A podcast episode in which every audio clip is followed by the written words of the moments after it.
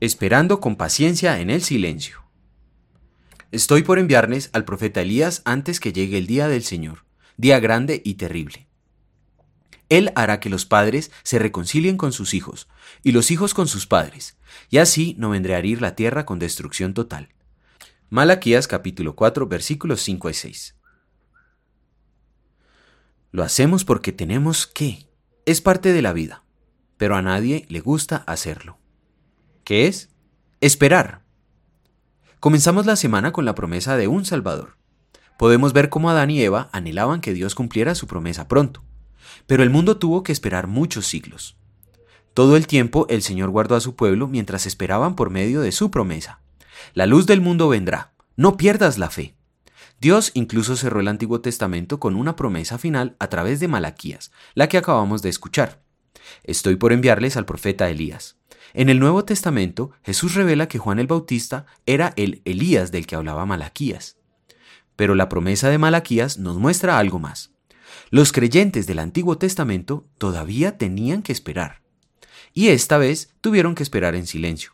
Desde el momento en que Dios habló esta promesa en Malaquías hasta que llegara Juan el Bautista y Cristo, pasarían 400 años, sin una sola promesa de Dios. Cuando piensas en esta espera, Puedes simpatizar con los creyentes del Antiguo Testamento, ¿no es así? Puedes entender su inquietud, su temor, las dudas que a veces tenían, ¿no? Claro que sí. Como yo, tú has sentido la inquietud, el miedo y la duda mientras esperamos en Dios.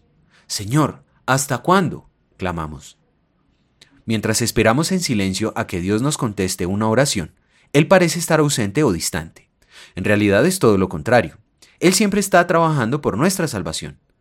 Un predicador famoso dijo, Dios siempre está haciendo diez mil cosas en tu vida y puedes estar consciente de tres de ellas. Cierto, durante los 400 años entre Malaquías y Mateo, Dios trabajó a través de las culturas griegas y romana para construir caminos, traducir las escrituras y encender en el corazón de su pueblo un anhelo por la aparición del Mesías.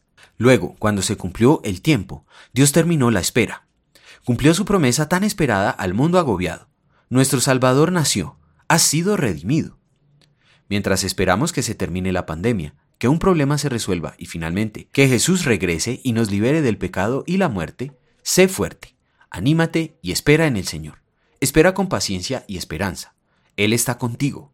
Él está preparando tu camino. Él sabe cuándo decir ya. Oremos.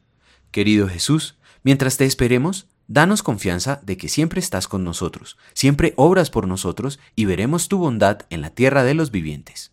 Amén.